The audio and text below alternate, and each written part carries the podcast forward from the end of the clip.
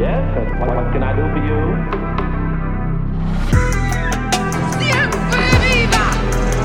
¡Live forever!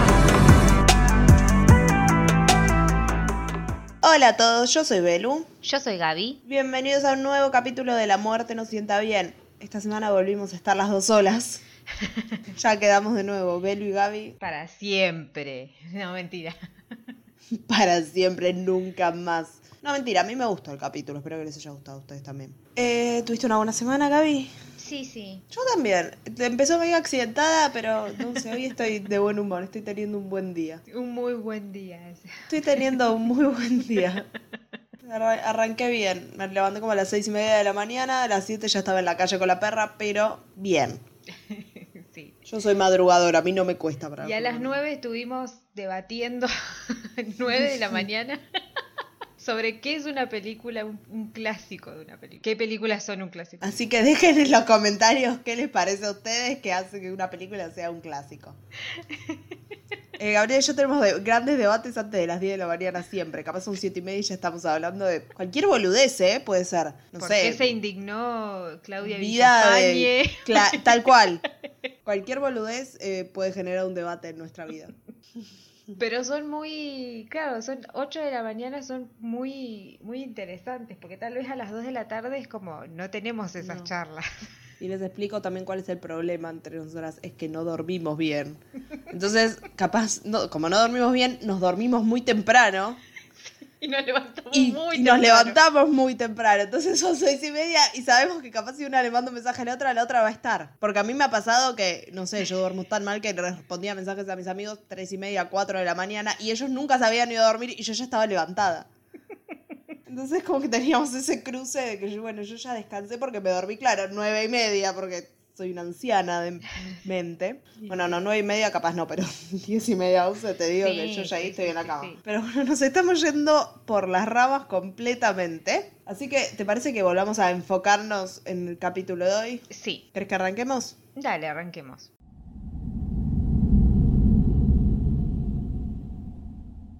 Esta semana les traemos un capítulo de teorías conspirativas. Mm, Medio como conspiranoides.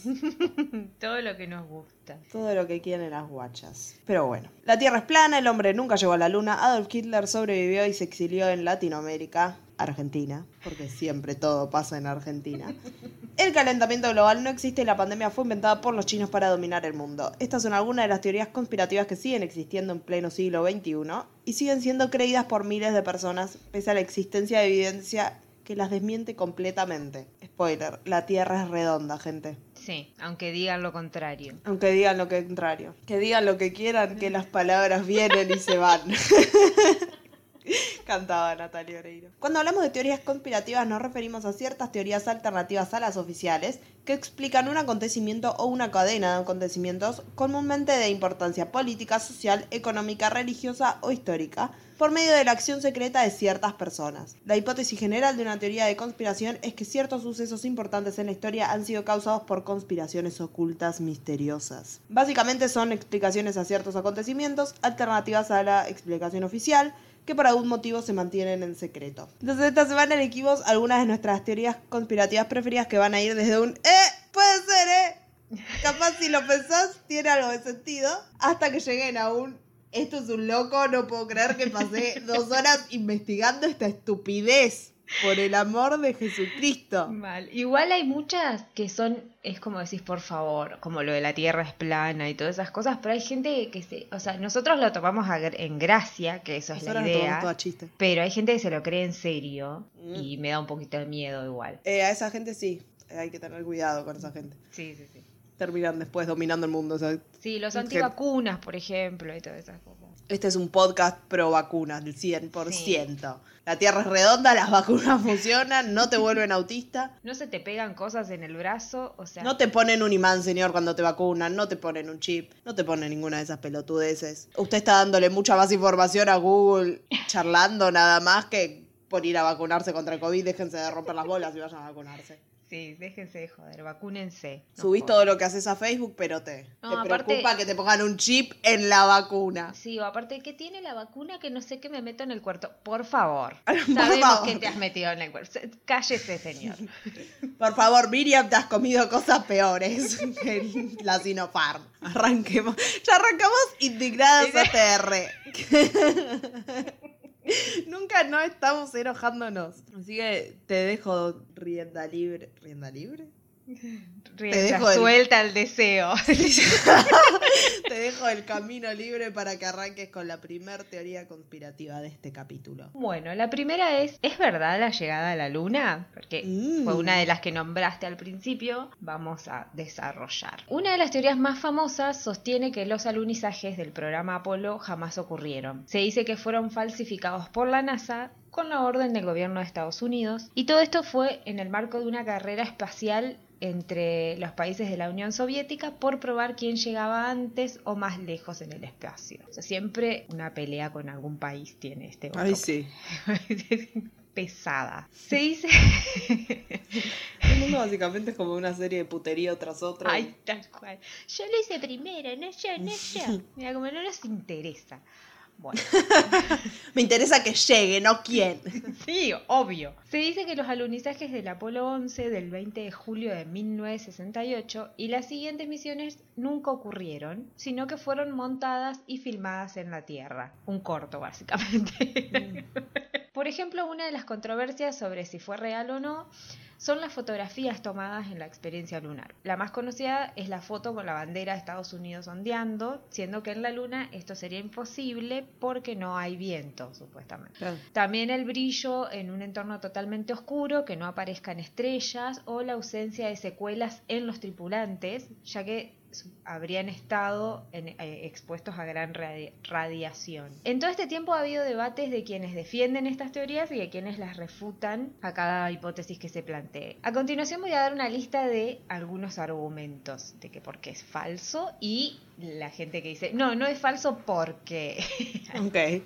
Bueno, primero, como ya dijimos, el movimiento de la bandera estadounidense. Como ya dije anteriormente, esta es la foto más criticada y más debatida de todas. Dice, ¿por qué flamea la bandera en la luna? Quienes defienden el alunizaje dicen que en realidad fueron los astronautas quienes movieron la bandera y al momento de sacar la foto, eh, la imagen esa quedó quieta y parece como que se... que en realidad parece como que estuviera flameando, pero no.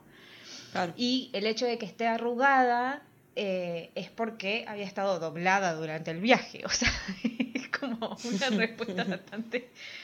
Pero bueno. Y la bandera siempre se ve bien. Dice que otro debate es sobre la claridad con la que se ve la bandera, con demasiado brillo, y cuando se, eh, cuando se dice que no debería verse tan nítida porque su entorno es oscuro. Y lo que sucede, dicen que es la superficie lunar refleja parte de la luz del sol e ilumina las partes oscurecidas del módulo, cuyo material era además reflectante. O sea que Ok. Ahí está. ¿Por qué no se ven las estrellas? Yuri Gagarin, que es el primer hombre en viajar al espacio exterior, dijo que las estrellas eran tremendamente brillantes, sin embargo en las fotografías no se ven. Acá los conspiranoicos creen que se optó por un montaje sin estrellas porque si las incluían, los astrónomos podían calcular las posiciones de dicha estrella, pues expertos en estrellas, y notarían los fallos. La explicación que dicen que no se ve es que la luz es demasiado débil para ser captada por una fotografía convencional. O sea que para que se viesen las estrellas, el tiempo de exposición que tendría que haber debería haber sido mayor de 20 segundos, pero el de esas el de esas fotos fueron una fracción de segundo, que es como. O sea, las fotografías espaciales en las que se ven las estrellas son de larga exposición, que no sé cómo las sacan, la verdad, no tengo idea. El cuarto, la cuarta hipótesis es el estudio de grabación, porque ya muchos aseguran que hay un video secreto, obviamente, Siempre en el en que- secreto. En el que se ve perfectamente cómo se cae un foco del estudio y entran como varios operarios para colocarlo otra vez y seguir con la grabación. Acá no ha pasado nada. Oh, Dios mío, son marcianos. Vivimos en la luna. La realidad es que el video existe, pero era un video que era una broma de una web que se llamaba Montru- eh, Montruth, que Montruth. sería como, ¿qué es, que es la verdad de la luna o algo así? Claro. Truth, ah. Bueno, la, la página ya no funciona y los responsables de, de- de ella dijeron que se trató de una broma o de una especie de parodia. O sea, claro. supongo que alimentados Un por... sketch por- de Saturday Night Live era. Claro, supongo que también estaban alentados por todas estas conspiraciones, entonces como que bueno, hicieron un video así. Pero aún así, aunque los creadores hayan dicho que el video era algo filmado pero que era una parodia, hay gente que sigue generando esto como una especie de leyenda urbana, como el el Mm. capítulo anterior, y que todavía creen que puede ser verdad. O sea, viene la persona que lo hizo y te dijo, yo lo hice, eh, no, es mentira. Siempre discuten así, no. Claro, como lo hice en el 90, eh, pasaron mucho tiempo, no me interesa. Las sombras no son paralelas. Hay muchos que creen que hay más, más de una luz, como sería si fuese grabado en un estudio, y que no solo se los alumbra con la luz del sol, ya que las sombras que aparecen en las fotos no son paralelas. Quienes refutan esta opción dicen que si hubiese varias fuentes de luz, los, eh, los astronautas y los objetos tendrían más de una sombra, algo que no sucede. Además, tanto el efecto de perspectiva que también producen en la Tierra, como el terreno irregular, entre otros motivos, explican por qué no se ven sombras paralelas. O sea, re pesados, Ok. están como tipo... Lleva tanto detalle, vas a Sí. mirar. Después una roca con la letra C. Hay una foto donde muestra una piedra con una letra marcada que es la letra C y de la cual muchos de los que no creen en el alunizaje se agarran de esto para decir que, ay, había esto, esto es re falso, entonces es mentira la, la llegada a la luna. Dice que lo cierto es que esa fotografía no es la original, sino que eh, es una de las muchas copias que se realizaron posteriormente al revelado y que se coló un pelo. que entonces eso explica que haya como una especie de letra C, pero que en realidad era un pelo cuando estaban haciendo las, cuando estaban revelando. Eh, esos pelos o fibras aparecen en otras fotografías, pero ninguna de ellas estaban ubicadas así como que parezca una letra Otra en una letra. piedra. Pero bueno, esto dio pie a un montón de explicaciones conspiranoicas y nada. También el peso del globo lunar. Acá se debate sobre el peso del aparato, ese aparatito que, que anda como... No me sale cómo explicar. Bueno, pero que es un glóbulo lunar, que es como una patineta con ruedas, que pesaba 17 toneladas y, de- y dice que dejaba menos marcas a su paso que las pisadas de los propios astronautas. Según quienes creen en las teorías conspirativas, alrededor de la llegada a la Luna, dicen que el módulo debería dejar un cráter cuando camina, Mm. cuando va a su paso en realidad, porque no camina. Pero por un tema de gravedad, Exacto, ese es o sea, no va a ser lo mismo que en la Tierra. Tal cual, porque dice, si bien pesaba entre 15 y 17 toneladas en la Tierra, el combustible que se gastaba antes de alunizar constituía una buena parte del peso, Mm. y el peso del aparato en el satélite terrestre quedaba reducido entre 1200 y 1600 kilos. O sea, Claro. eh, como que no, no era lo mismo pesarlo acá que, que ahí. Obvio. Los científicos sostienen que la teoría del cráter es pura especulación, no fundamentada. Además, el módulo dejó marcas y removió Sí. polvo en la zona del alunizaje, pero solo en un punto exacto, no en las inmediaciones, ya que la ausencia de aire en la Luna evita que se genere Claro. viento. Eh, las huellas de los astronautas. La teoría afirma que las huellas solo puede ser el resultado del peso desplazando al aire o la humedad entre las partículas de polvo y arena.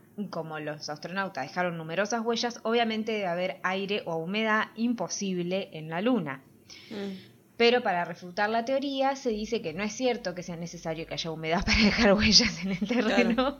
O sea, todo lo que decían era como, no, no, no, eso no es necesario. Eh, decían también que en la Luna, ante la inexistencia de, de erosión climática, las partículas de roca se mantienen en una forma inalterada después de sufrir algún tipo de modificación, como la presión de una pisada, por Claro. ejemplo. O sea que si pisaron va a quedar la imagen. Queda. Así quedó ahí. Y bueno, estas son algunas de las hipótesis que se vienen debatiendo hace tiempo. Hay quienes creen en el, en el alunizaje y otros que piensan que hay algo más atrás de todo esto. Una mentira que fue hecha en la Tierra. Y la pregunta que sirve para seguir agrandando el mito es...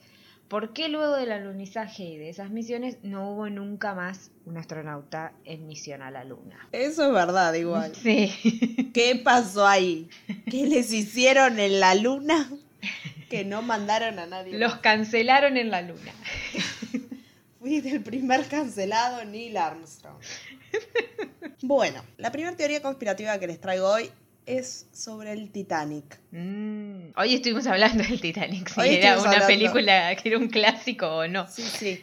Lo es. Sí, claro que sí. Todos conocemos la historia de Titanic y no, no me refiero a la de la película, ¿no? En la que la chica rica conoce al chico que es pobre, Claro. pero bellísimo impecable, divino. En este barco gigante se enamoran en tiempo récord. Ella manda a la mierda a toda su familia para quedarse con él feliz, pero no porque él termina congelándose cuando el barco se hunde mientras ella canta arriba de un pedazo de madera en el medio del océano Atlántico. Una teoría conspirativa es no No entraban. entraban los dos. El problema no es el lugar, es el peso. Él intenta subirse y la, se cae. y la puerta se hunde. ¿Lo ven? Sí, entraban. Se iban a morir los dos. O sea, te lo muestran dos segundos. Él intenta subir y casi se hunden. O sea, Mm. hola. ¿Podrían haber hecho un poquito y un poquito? Sí, tal vez. Mo- Morían los dos haciendo un poquito y un poquito. Pero bueno, no me estaba refiriendo a eso. Volvamos, me refería a la historia real, la que nos cuenta que el 15 de abril de 1912, un barco que en teoría era imposible de hundir chocó contra un iceberg y se hundió, dejando a su paso más de 1500 pasajeros muertos. Y te estás riendo. Sí, pero no me río de la gente muerta. Me río que era imposible de hundir y se hundió. Y se hundió. Pero bueno. Pero ¿qué dicen si les digo que esta no es la historia del Titanic? Porque ese barco nunca se hundió. Mm. Mm, sino que se hundió un barco igual, que en realidad tenía otro nombre, pero fue todo como un plan malvado para poder estafar al seguro. Mm. Para explicar bien esta teoría vamos a ir todavía más para atrás y dar un poco de contexto para que se entienda bien. A principios del siglo XX había una guerra entre las dos grandes compañías británicas de barcos, la White Star Line y la Cunard Steamship Company. Cunard tenía el Lusitania y el Mauritania, que eran los barcos más rápidos hasta ese momento. Es más, en Titanic película lo nombran al Mauritania. Ay, ay, no me acuerdo. Eh, cuando llegan ellos que están por subir, la, eh, creo que es Rose que lo mira y le dice como, no me parece mucho más impresionante que el Mauritania. Y ahí calza se- el pijudo y le dice como, sí, es no sé cuánto más grande y imposible de hundir y bla, bla. Sí, esas frases igual que tiran como después, eh, ay, estos cuadros que compraste, ay, eh, algo Picasso, dice, anda sí. a cagar, se hundió todo. Por eso te dejo por DiCaprio, que le enseñaba a escupir, pero, o sea, vimos a DiCaprio, chicos, en los 90, ¿quién no hubiera dejado a cualquiera de su novio por DiCaprio en los 90? Pero bueno, Cunard tenía el Lusitania y el Mauritania, que eran los barcos más rápidos hasta ese momento, por lo que en 1902 el banquero JP Morgan decidió invertir su dinero para que White Star Line construyera barcos de lujo que fueran los más grandes, más rápidos y más costosos del mundo. Y así es como nacen el Olympic, el Titanic y el Britannic. El barco líder, el primero en construirse, fue el Olympic. Sus primeros viajes fueron muy exitosos. Sin embargo, en su quinto viaje tuvo serios problemas. El 20 de septiembre de 1911, el Olympic chocó contra el HMS Hawk frente a la costa de la isla de White. El Olympic dio un giro inesperado y los dos barcos se estrellaron. Pudo regresar al puerto, pero no sin sufrir daños importantes. Igualmente me parece que no, no murió nadie en, el, en el accidente. Más tarde, en un juicio, se encontraría a White Star Line responsable por el incidente. Esto le trajo problemas todavía más grandes a la compañía. En primer lugar, no podían reclamar el dinero del seguro por los daños que sufrió el barco, porque el Olympic fue el responsable por la colisión. Claro. En segundo lugar, el viaje inaugural del Titanic tendría que retrasarse del 20 de marzo al 10 de abril.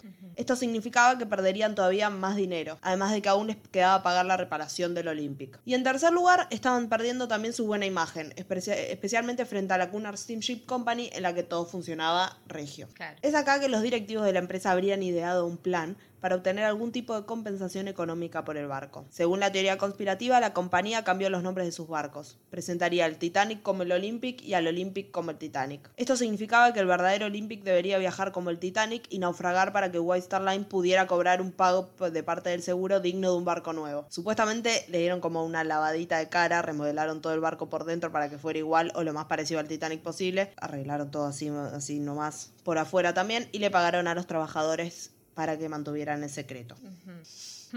Por lo general, en el viaje inaugural de un barco, los dueños de este se encuentran entre los primeros viajeros. Sin embargo, varios de ellos cancelaron a último momento. JP Morgan estuvo entre las personas que cancelaron, según la teoría. El banquero canceló su viaje en el último minuto porque afirmó que estaba enfermo. Mm, Pero, pero, pero, Morgan habría sido visto en Francia dos días después y parecía gozar de buena salud.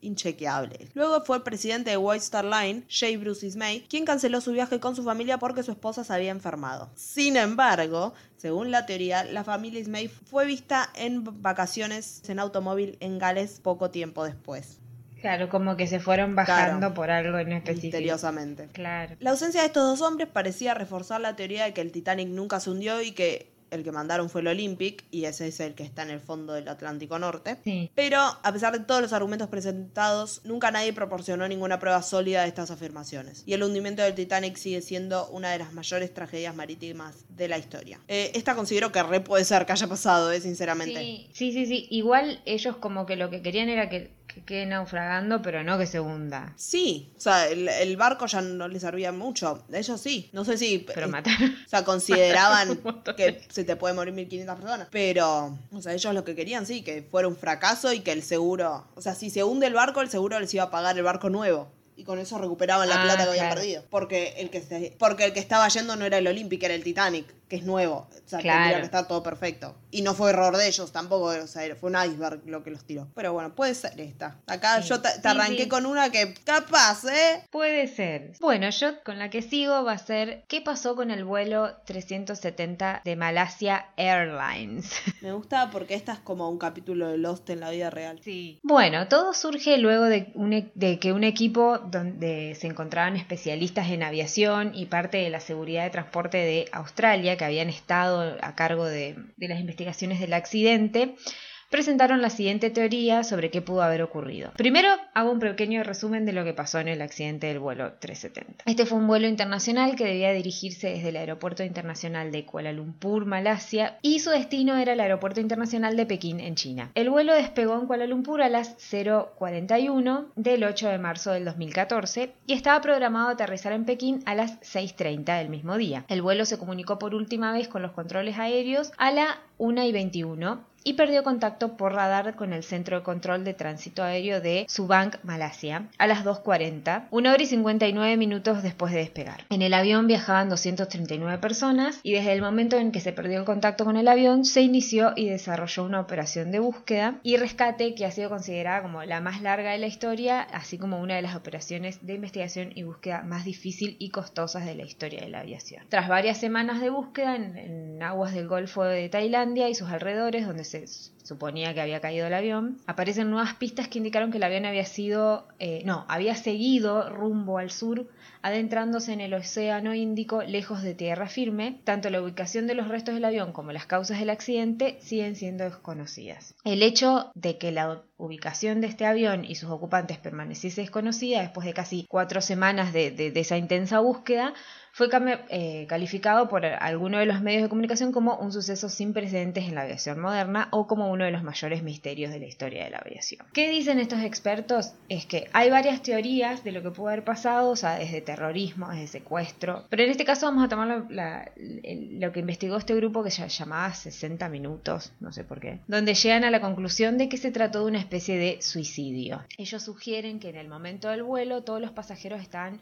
probablemente inconscientes y que esto es provocado por la imprevista despresurización que a causa de esto ninguno se enteró que estaba volando hacia la muerte. Mejor. Pero no todos estaban inconscientes. Una de las teorías es que quien estaba en control del avión probablemente era la única persona que estaba despierta. Y es por eso que fue quien giró el avión hacia la izquierda, desviando el rumbo del viaje hacia Penang, Malasia, que es un dato no menor porque era la ciudad de origen del capitán que se llamaba Saarie Ahmad Shah, en quien se puso la, la mirada de la culpabilidad de esta teoría. La teoría es que se quería suicidar y dicen que desvió eso como una manera de despedida de su ciudad. Por eso es que el, vi- el avión tenía una ruta y en un momento se desvía y ahí es cuando después pierde contacto con todo. Eh, y es como que él se desvía para tipo ver su ciudad desde arriba, no sé, desperdir. Los especialistas sospechan que la desaparición del avión en 2014 fue un suicidio de Saarie, no sé cómo se dice, lo voy a decir así, está de 53 años y un asesinato masivo premeditado. Su hipótesis es que eh, él despresurizó el avión dejando inconsciente a todos los pasajeros que no tenían una máscara de oxígeno.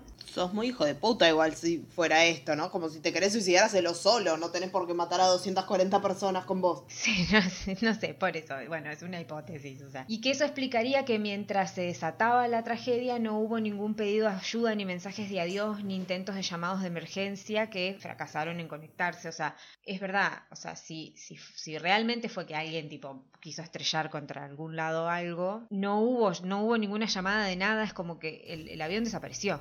Y esto también explicaría cómo eh, esta persona tuvo el tiempo para conducir el avión hasta el destino final. Se estaba matando y estaba matando a todos a bordo y lo hizo a propósito, dice uno de los investigadores. Pero ¿cómo pudo un avión moderno, rastreado por radares, satélites, desaparecer? Según los investigadores, esto fue posible porque Saharie, que tenía casi 20.000 horas de vuelo de experiencia y hasta había construido un simulador de vuelo en su casa, sabía exactamente cómo hacerlo. Una prueba sería que en algún momento voló cerca de la frontera entre Malasia y Tailandia, entrecruzando el espacio aéreo entre ambos países. De esta manera, ningún país vería el avión como una amenaza porque estaba en el límite entre los dos espacios aéreos. Claro. Y como al salir del espacio aéreo de quien le tocaba monitorear, como que no se preocuparon mucho en investigar qué pasó. Es como, bueno, pasó, el, es como dicen, los controles de ambos países no se molestaron por ese misterioso avión que, oh, se fue, no está más en mi espacio aéreo, entonces, bueno, no sé qué Ya está, pasó. ya fue problema de otro. El problema ahora es el problema del otro. Desde el primer momento se tenía a los pilotos como sospechosos, incluso en un sitio australiano daban la versión del suicidio y que la causa era que la esposa de, este piloto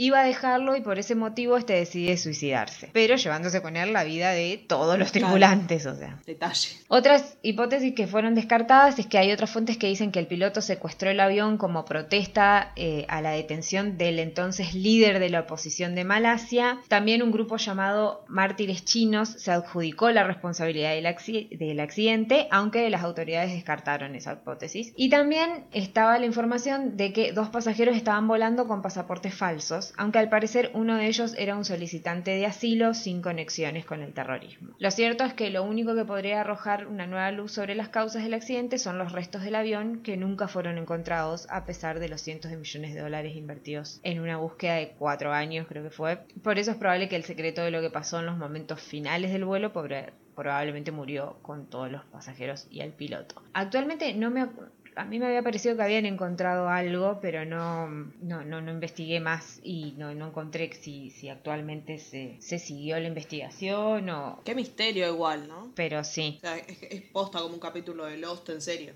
sí, pero bueno. Van a aparecer todos en una isla en 20 años. Sí, sí, sí. Bueno, mi teoría conspirativa número 2 tiene que ver con Elvis Presley. El 16 de agosto de 1977, Ginger Alden se despertó cerca de las 2 de la mañana y vio que su pareja no estaba en la cama. Gritó su nombre, pero al no recibir respuesta fue a buscarlo. El baño era una habitación más de la enorme mansión. Tenía una gran bañadera de 3 metros de diámetro, televisor y el inodoro era un trono negro con incrustaciones en oro. Ah, Eh, eso no era una bañadera igual, ya era una pileta, señores. Sí.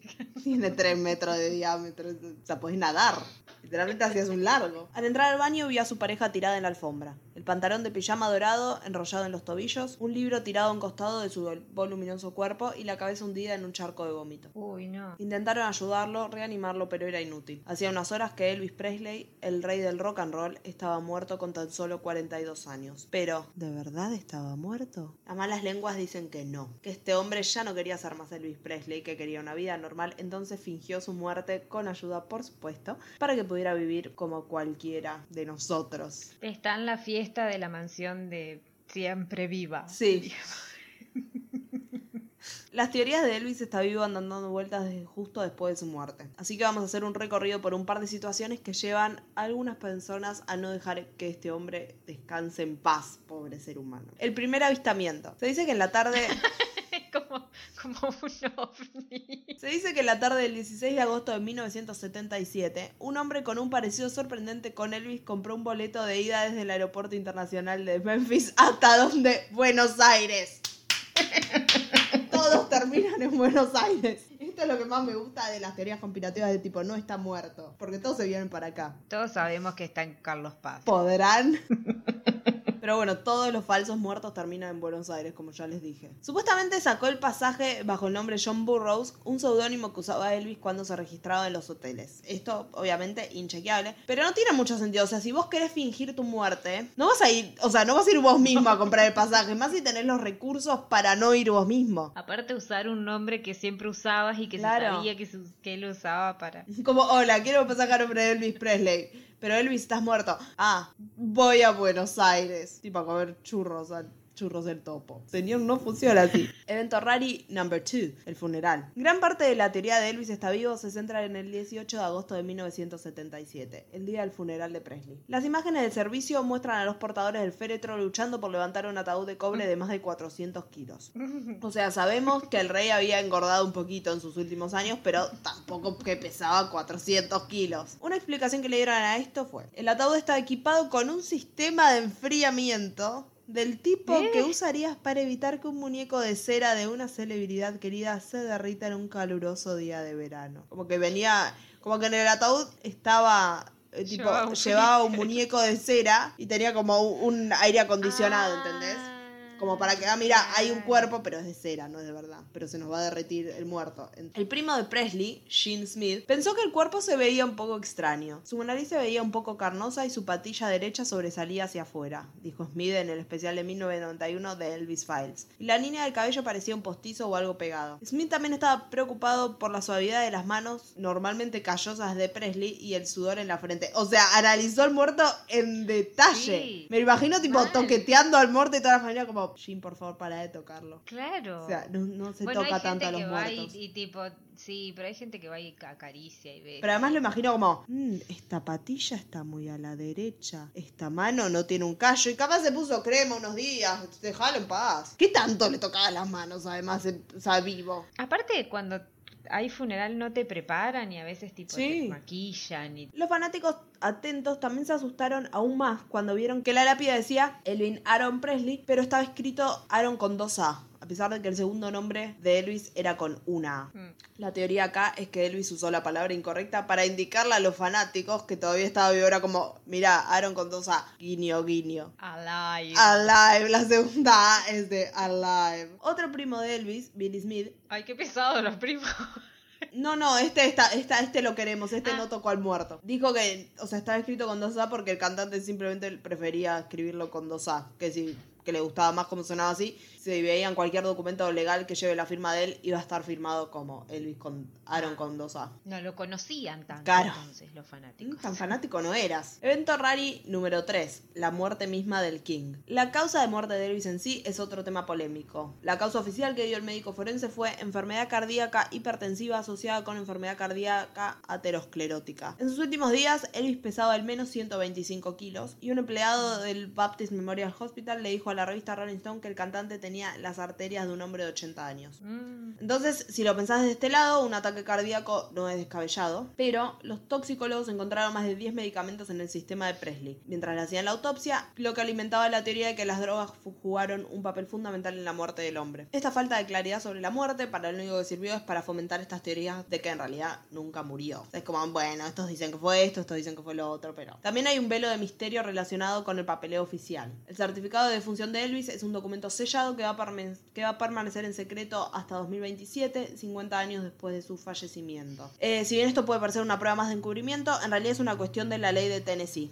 No sé cómo son los detalles, pero así funciona. Mm. Ah, o sea, como que después de ese tiempo. Ya va a quedar, sí.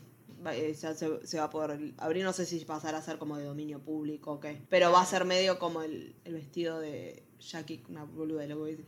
El vestido de Jackie Kennedy, el que estaba usando cuando mataron a Kennedy, el que tiene tipo manchas de sangre de Kennedy, el trajecito Chanel. Sí. Eh, no puede ser exhibido también hasta como dentro de 100 años. No sé por qué. No sé si es por algo que ella, como que ella y la familia dijeron como, bueno, en 100 años, básicamente cuando ya se hayan muerto todos los que no conocían, eh, ahí van a poder exhibirlo, pero está como guardado en una celda hasta dentro de 100 años. Pero bueno, no sé detalles, pero así funciona. En cuanto al informe de la autopsia de Presley, es un documento familiar privado que es poco probable que salga a la luz si ellos no lo desean. Y sinceramente, si no lo largaron hasta ahora, no creo que lo larguen. No es tema de nadie, sinceramente. O sea, Sí. que sea famoso no lo vuelve tampoco. De todos.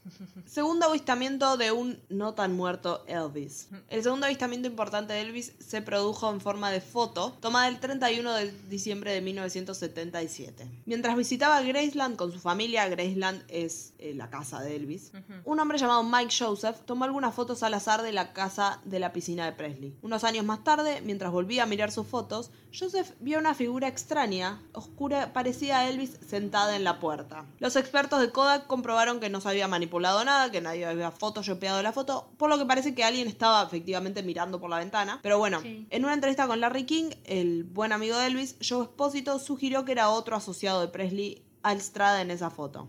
Sea, que era un empleado, alguien conocido. No, que no era Elvis, obviamente. Esta explicación fue lo suficientemente buena para que Joseph quedara satisfecho, pero no fue así para todos. Igual, gente, Obvio. pensémoslo unos segunditos, ni siquiera minutos, eh, segundos. Si vos vas a fingir tu muerte, ¿por qué te vas a quedar en tu casa? Y, o sea, vamos más allá. ¿Por qué vas a permitir que extraños visiten tu casa con cámaras de fotos y mientras vos te quedas sentado mirando por la ventana? Claro, no. O sea, corriendo el riesgo de que cualquiera te vea. Otro avistamiento más, este es uno de mis preferidos. A finales de los 80, en Kalamazoo, Michigan, una ciudad en la que Elvis tocó cuatro meses antes de su muerte, una mujer llamada Louise Welling afirmó que había visto a Presley haciendo la cola en el supermercado local. Más tarde, la hija de Welling lo vio comiendo su Whopper en Burger King. Amo. Amo que el Whopper es tan rico que tipo te levanta a los muertos. Situación número ya, ni sé cuánto. Elvis. Sí. ¿Volvió al cine? Todo este asunto de Elvis en Burger King. En forma de película. Volvió, sí, en forma de ficha. Todo este asunto de Elvis en Burger King solo sirvió para que se genere una serie de avistamientos de Elvis a fines de la década del 80. Muchos de los cuales involucraban al rey haciendo cosas como ordinarias, no en el sentido de, ay, qué, qué ordinario, sino que de, de todos los días, ¿no? Eh, como estar cargando nafta, como ir a comprar comida. Muchos lo veían en McDonald's, Wendy's, Burger King. Es como al rey le gustaban sus hamburguesas. Claro. Esto era consistente con la noción de que había fingido su propia muerte para escapar del ojo público. O de la mafia. Hay otra teoría que también dice que estaba escapándose de la mafia. Y amo porque siempre está en Argentina y la mafia metidas en todo. Sí, sí, sí, sí. Pero a Elvis le encantaban las películas y la Navidad. Por lo que obvio que iba a poner en riesgo su falsa muerte que yo llevaba años. Para aparecer en la comedia navideña de 1990, Mi pobre angelito. Pero para, ¿aparecía en la película o fue a ver la No, película? no, aparecía en la película. En la película. Los creyentes de esta teoría sostienen que Presley, de 55 años, aparecía en el fondo de la escena en la que el personaje de Catherine O'Hara, la mamá, está atrapada en el aeropuerto de Scranton mientras intentaba llegar a casa con su hijo. En Instagram voy a subir, si puedo subir esa, esa escena, la subiré, y si no, les voy a subir la captura del supuesto Elvis atrás de Catherine, de Catherine O'Hara. Curiosamente, el director Chris Columbus hizo esta peli después de hacer Heartbreak Hotel, un fracaso de 1988 sobre unos niños que intentaban secuestrar a Elvis. Obviamente esto fue negado varias veces, fue negado por Christopher eh, por Chris Columbus, fue negado por Macaulay Culkin, fue negado por todo el mundo. Pero hay personas que se rehusan a creer que no es Elvis en la película. Hubo otro avistamiento más en Graceland de nuevo de un tipo canoso, ya en los 90, pero que resultó ser uno de los jardineros del lugar, no era Elvis. Pero bueno, lo que hablábamos un poquito antes, vivo o no, estas teorías tampoco van a poder durar para siempre. Suponiendo que estuviera vivo ahora, Elvis tendría unos 86 años y la persona de mayor edad registrada solo vivió hasta los 122. O sea que esto significa que tenemos tal vez, con suerte, si Elvis era como muy longevo, Sí. un poco menos de 40 años de historias sobre el rey relajándose en Argentina, comiéndose un combo o haciendo lo que sean que hagan las personas que fingen infartos y luego mueren, pero no mueren en realidad. Así que, no sé, es algo que Elvis resulta ser inmortal y ahí abrimos como un abanico nuevo de teorías en las que Elvis es tipo vampiro. Bueno, yo voy a pasar a otra teoría que conocía como muy por arriba. Eh, acá lo que, lo que hice fue hacer como un resumen porque también es un poco más complicado y otras, otras cosas más dentro de todo eso, pero más o menos hice un resumen para saber lo que es. Cuando lo leí te dicen, después de conocer esto vas a sentir ansiedad y yo dije, ah, ya más de la que tengo. y la verdad es que sí. La verdad que tenías razón. Tendría que haberlos escuchado. La teoría es, ¿qué es el basilisco de Rocco? El basilisco de Rocco es un juego mental que se dio a conocer en 2010. Un usuario llamado Rocco escribió en un foro dedicado a la filosofía y psicología con visión futurista sobre este experimento. Resumiendo, el experimento consiste en un escenario hipotético en el que el ser humano crea una poderosa máquina de inteligencia artificial con el fin de que trabaje en busca del bienestar humano.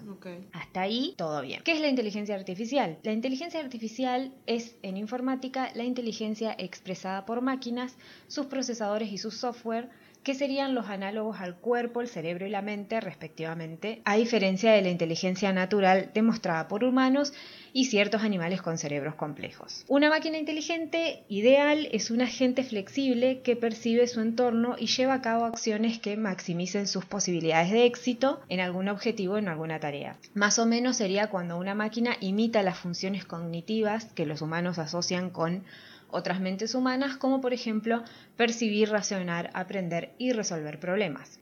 Andreas Kaplan y Michael Hanley, no sé cómo es su apellido, definen la, intel- la inteligencia artificial como la capacidad de un sistema para interpretar correctamente datos externos, para aprender dichos datos y emplear esos conocimientos para lograr tareas y metas concretas a través de la adaptación flexible.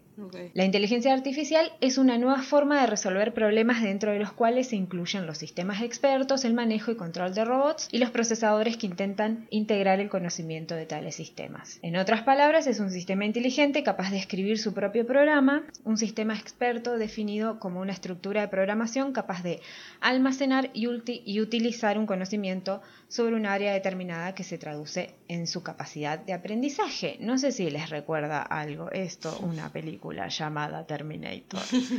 El problema surge cuando la máquina, que está programada para hacer el máximo bien posible, se da cuenta de que por más que se esfuerce, cualquiera de sus buenas acciones podrían ser aún mejor. Mm. Esa lógica de buscar infinitamente el bien hace que la máquina, que solo sabe hacer el bien y aprende la manera de hacerlo cada vez mejor, entre en un bucle que la lleve a una decisión extrema, al menos desde el punto de vista moral humano. La máquina se da cuenta de que para hacer un mayor bien debería haber existido muchos años antes para poder ayudar a las personas que sufrían antes de que ella exista. O sea, así la máquina comienza a comportarse como un basilisco que mata a todas las personas que no trabajaron para haberla creado antes, pues eso le impide seguir aumentando su nivel de bondad. Bueno, mucha bondad no porque matas gente. Cada vez que decís bueno. basilisco, eh, mi cabeza empieza, tipo, la cámara de los secretos ha sido abierta. Sí, yo pensaba lo mismo mientras lo veía todo el tiempo. La parte más aterradora es que quien se entera de la existencia del basilisco y no comienza a trabajar en su creación inmediatamente, se convierte en una de sus víctimas potenciales. Y eso es lo que genera una eterna ansiedad, ya que al saber de esto uno puede o no estar de acuerdo, pero si esto sucediera, ¿qué pasaría? ¿Realmente se ex- se, se extermina a quien no apoya el proceso o su creación o a quien cree que la inteligencia artificial es buena. Entonces, por esa razón, el escritor David Auerbach, supongo que se dice así, llamó al basilisco de Rocco como el experimento mental más aterrador de todos los tiempos. Bueno, sí. Y da una, declara sí, da una declaración bastante trabalenguas y divertida, pero aterradora al fin. Y es la siguiente. Más te vale que ayudes a los robots a hacer el mun- del mundo un lugar mejor, porque si los robots descubren que no ayudaste a hacer del mundo un lugar mejor, te matarán por impedirles que hagan del mundo un lugar mejor. Al impedirles que hagan del mundo un lugar mejor, estás impidiendo que el mundo se convierta en un lugar mejor. O sea, un cada vez que dice un lugar mejor. Elon Musk, que es uno de los visionarios líderes en impulsar la inteligencia artificial, ha dicho que esta tecnología podría ser incluso más peligrosa que las armas nucleares. Además, Musk es cofundador del OpenAI, una compañía dedicada a la investigación para descubrir y promulgar el camino para una inteligencia artificial segura. O sea que este señor no sería una Claro. potencial víctima del basilisco. Tal cual. Nada, me hace acordar mucho, mucho a Skynet y me da mucho, mucho miedo. Y sí. No, bueno, pero en realidad sí, una vez que leí, igual después eh, como que me puse a buscar más, quise hacerlo así para que, porque como este era un, un capítulo que íbamos a, a contar varias historias, tampoco me quería ir por las ramas, pero había como teorías como... Varias historias y vos amás Terminator.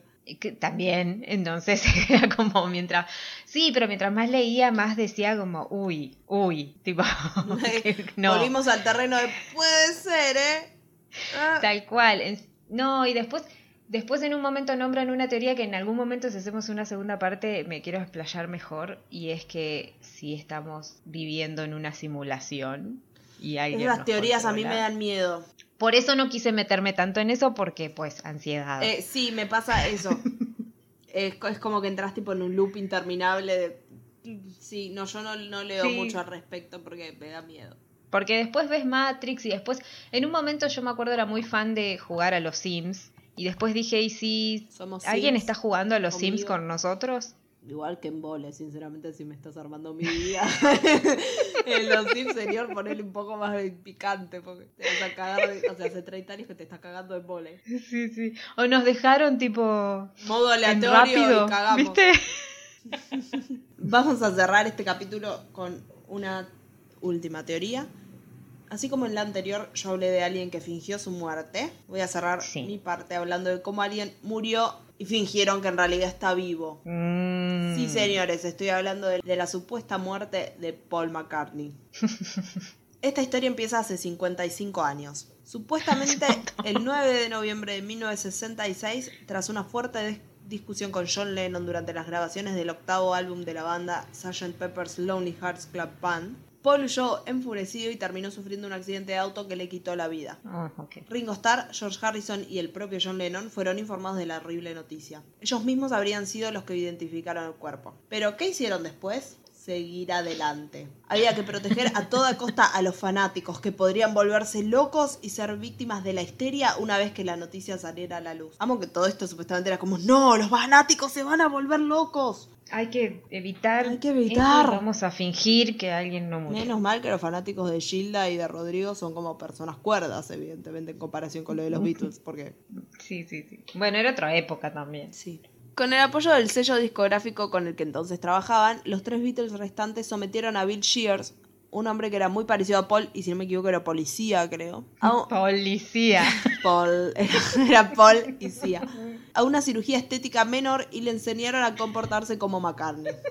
A tocar la guitarra y a componer melodías. Amo porque además le enseñaron como a escribir música, no solo como, bueno, vas a fingir ser él, vas a escribir música como él. En resumen, lo dejaron bonito e igual a Paul. Pero eso les pesó en la conciencia y dejaron pistas en cada una de las letras y portadas Ay. de las producciones discográficas que habrían de venir, para que la verdad se supiera.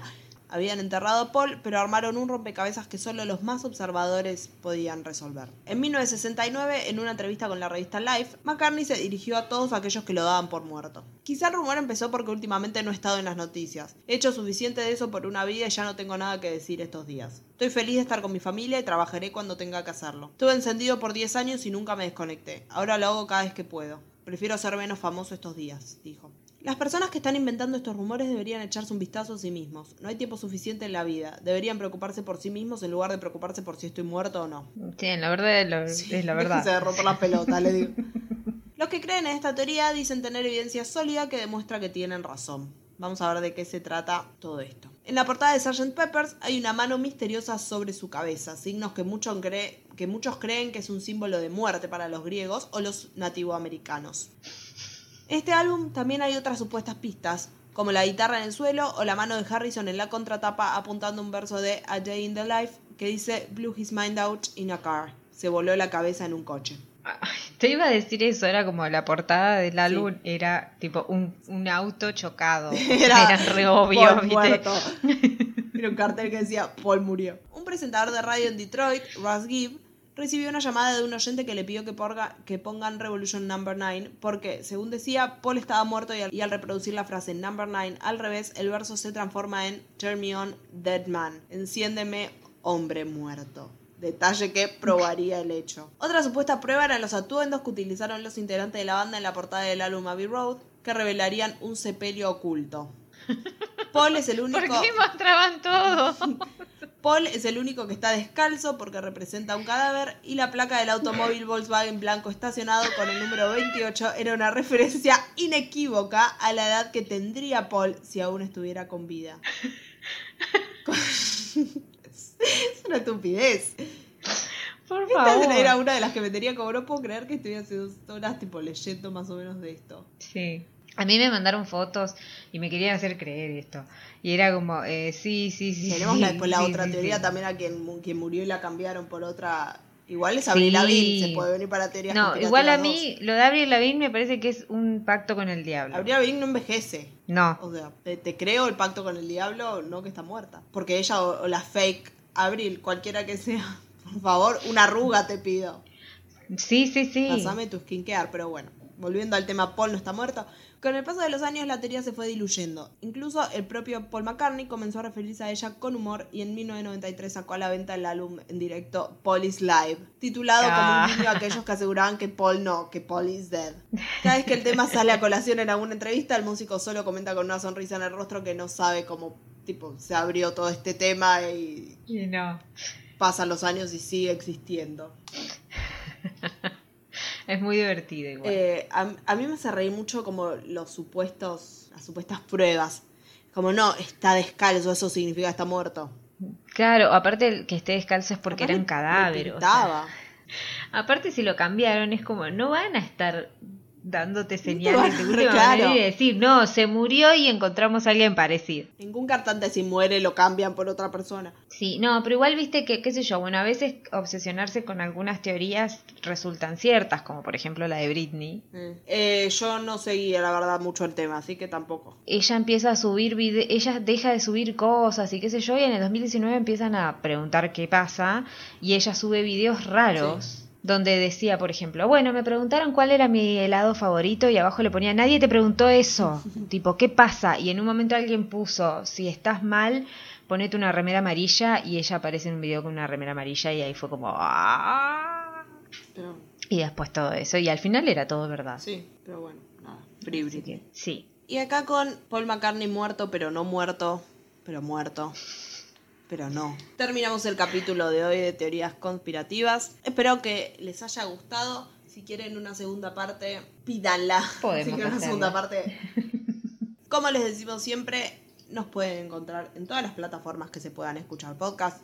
Google, Apple, Spotify, cualquier lado que se pueda escuchar un podcast, ahí estamos. También estamos en YouTube, nos encuentran como La Muerte nos sienta bien. Se suben todos los capítulos a la par que en el resto de las plataformas, que suelen ser los sábados al mediodía acá de hora argentina. Sí. Y si nos quieren seguir en alguna red, ¿a dónde lo pueden hacer, Gaby? Nos pueden seguir en Instagram en arroba la muerte nos sienta bien o si nos quieren mandar algún mensaje o algún eh, algo al mail que es la muerte nos sienta bien arroba gmail.com. Regio. Y con esto nos despedimos. Nos volvemos a encontrar la semana que viene con un especial del Día de la Madre, si no me equivoco, es la semana que viene. Vamos a ver una bella historia de maternidad. Y nada, nos volvemos a ver. Que tengan una muy buena semana. Adiós. Adiós. Yes,